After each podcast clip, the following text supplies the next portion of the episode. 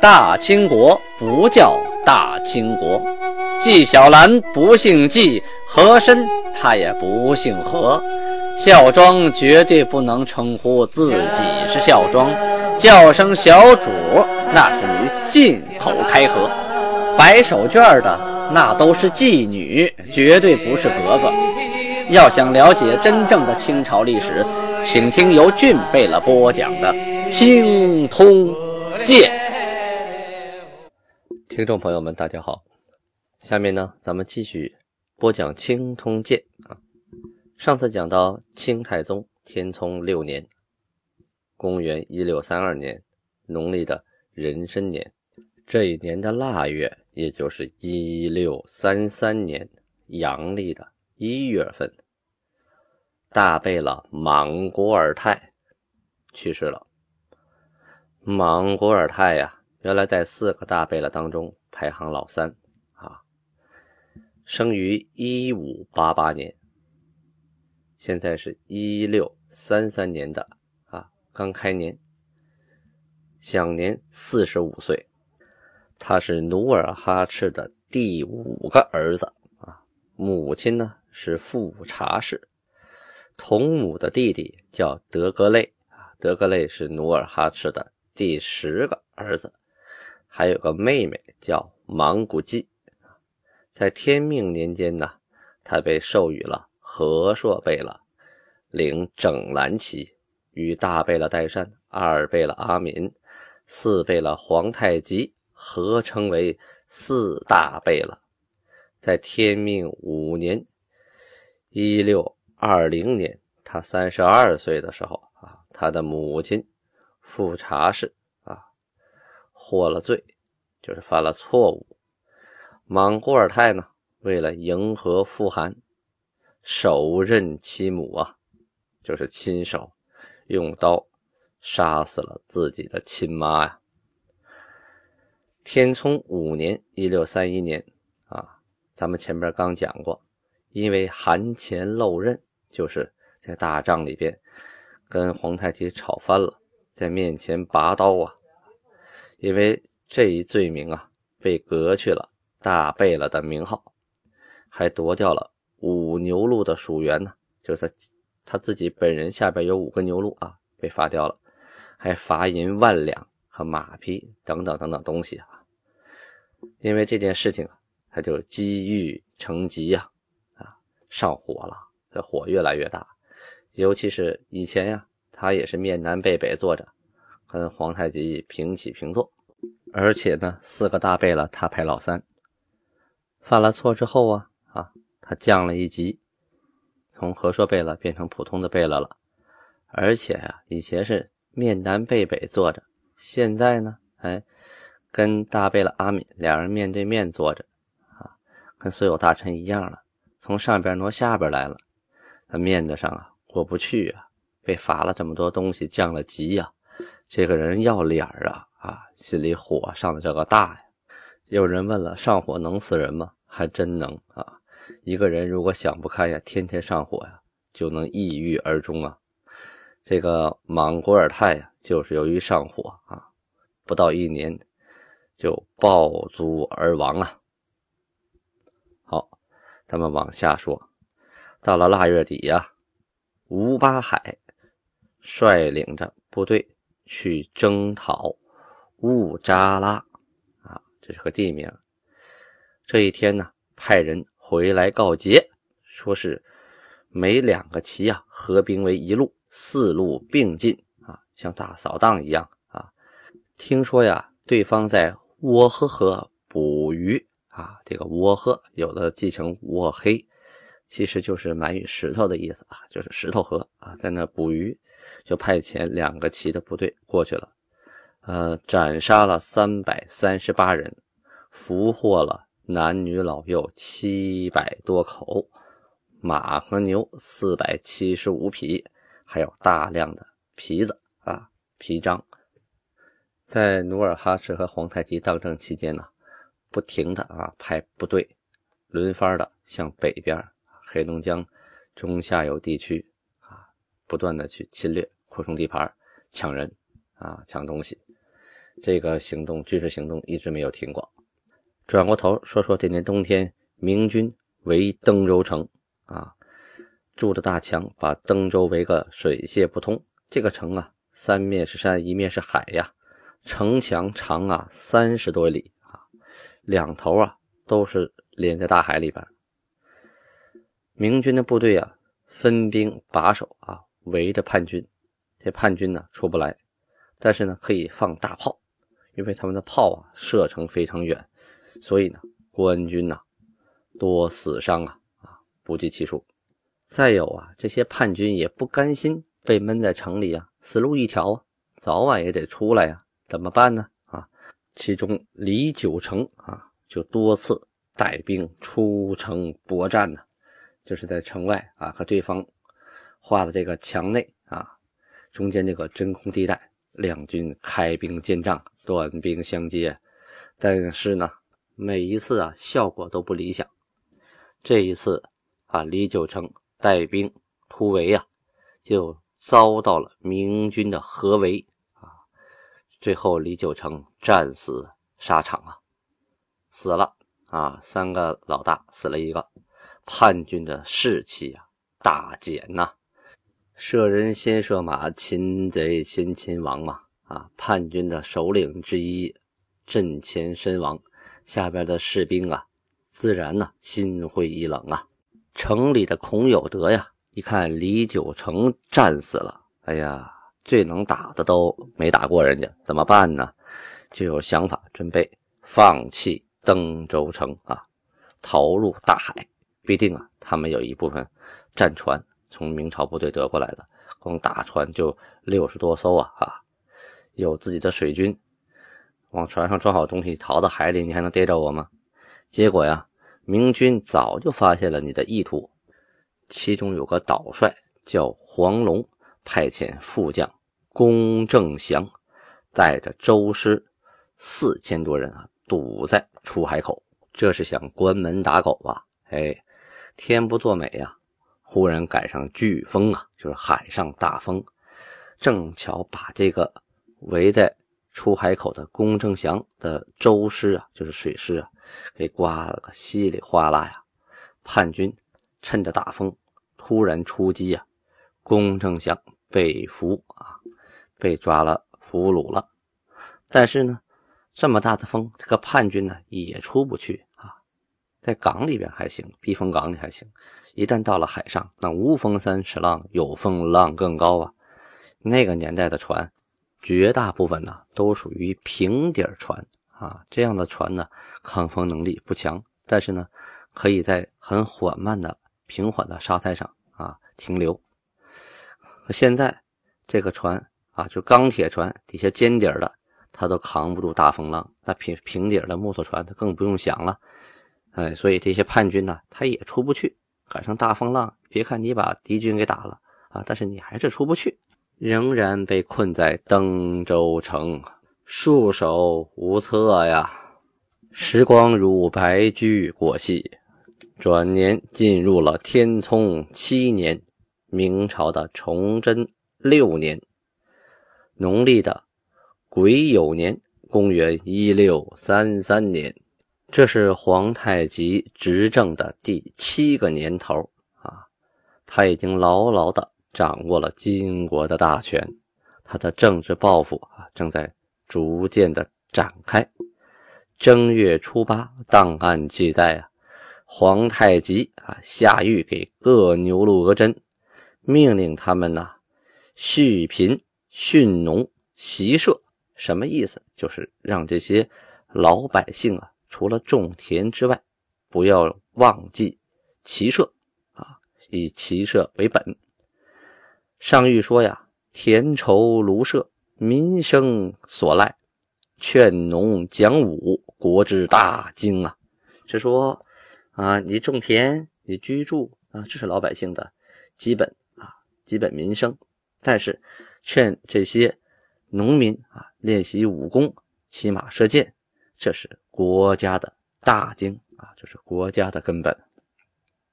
尔等一个往。该管屯地，相加体察，不可以啊，以物物推诿，就说你们都应该下去体察民情，看看有多少人啊是壮年，可以练习骑射，将来能打仗的，不能说自己公务繁忙啊，就借理由不下去。若有二三牛鹿同居一铺者，啊，着于各田地附近之处大筑成园，啊，建房屋以居之。就是说，牛鹿混居在一起的，可以建墙分开。迁移之时，宜听其变。啊，至于树义之法，洼地当种良柏。高田随地所宜种之，啊，地贫须加培庸，耕牛须善饲养。这说的是什么呀？是说树益之法，就是说种地的方法啊。至于你们种地的方法，遇到低洼的地方啊，种凉柏。这个柏呀，就是看似稻稻草那么一种东西，但是呢，它不产那个不产大米。所以呀，这种东西适合酿酒，或或者呢是给牲畜做饲料啊。说这土地贫瘠啊，你们应该多多的啊培养啊施肥，耕牛啊要好好的饲养，没有它那地你耕不开，怎么种呢？啊，尔等俱一一严治，就是你们这些事情一定要好好的严查啊，用心，这都关系到民生的。如贫民无牛者啊，富有力之家代种，说这家太穷了，连牛都没有，那要把这地啊交给有能力的家帮忙啊给耕。一切徭役，一派有力者，勿得累积贫民啊，如此方称牛鹿额真之职啊。是说一切上下派来的徭役呀啊，你们应该派那下边有能力的家庭富裕的人。不能让那些连地都种不过来的人出去服徭役，那他还有个活吗？只有做到如此，你们才算是称职的牛鹿鹅真呢。看来作为一国之君啊，关心民生啊，连具体怎么种地啊，怎么管理牛鹿里的农民啊，怎么管理这些下人，如何当好一个牛鹿鹅真啊，他都非常关心。作为一国之君主啊，皇太极也算是体察入微了。对民情也是了如指掌啊！皇太极接着还说呀：“方今疆土日辟，凡田地有不堪种者，尽可更换。许素不臣换给啊，如给地之时，而牛鹿额真、张京自占尽便沃壤，将远籍之地分给贫人，许贫人陈粟啊。这是说呢，我现在疆土越来越大了。”有些田地啊，实在是不堪耕种，太贫瘠了，让老百姓换一换嘛，可以换，他们可以向上边部门的领导啊去申请嘛。但是在换地的时候，你们这些牛鹿鹅真、张京啊，把好地留给自己，不好的分给穷人，这可是不行的啊，是允许穷人上诉的啊。在尔等于该管之地，各宜督率所属长幼。于春夏秋三时勤于骑射啊，这才是关键。他说：“你们啊，谁管理地盘里头啊？呃，男子啊成丁了之后，你要带领他们，每年春夏秋三季，冬天太冷了是吧？要出来训练骑射。朕不时遣步臣往查，是说我会不定期的派人去检查工作啊。这里说的朕呢，是后期人改的。”当时的皇太极还没有称帝，所以不会自称朕。后人呢写史书，一定呢会给写成朕。后面说了，如有不能射者，必致牛鹿额真之罪。此系我国制胜之计，何可不努力学习耶？这是说呀，如果发现啊你手下人有不会骑马、不会射箭的，那我就治你牛鹿额真的罪啊！你这官别当了。这是我们国家制胜之计啊，就是我们金国啊，每次战争能取胜的法宝就是骑射，必须人人会骑射才可以。有什么理由不努力学习呢？在那个全民皆兵的年代啊，所有生活在金国的男人都必须掌握骑射，这是一个国家制胜的根本，也是当时一个成熟的男人所要掌握的必须技能、根本技能。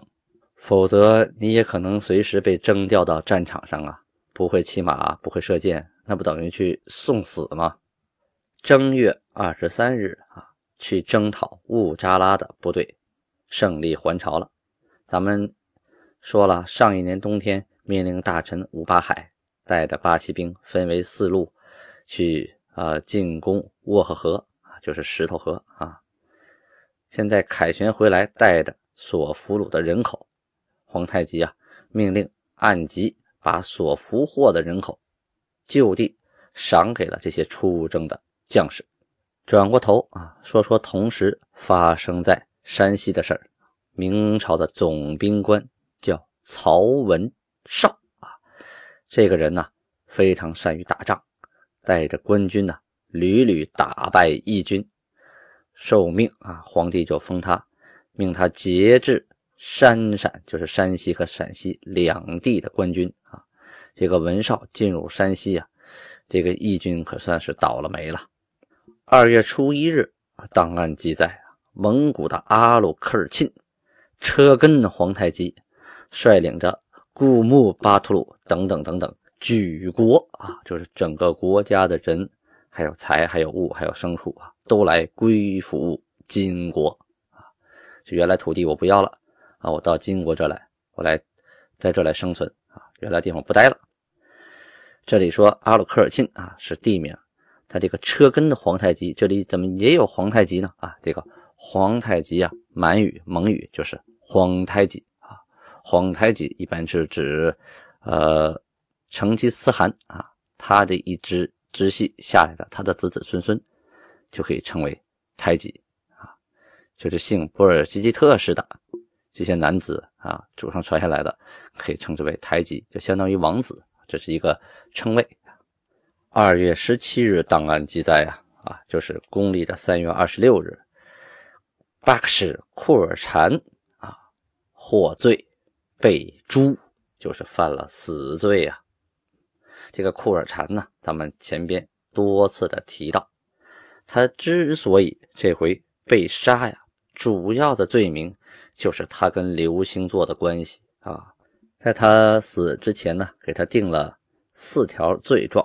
第一呢，说他是挑拨萨姆哈。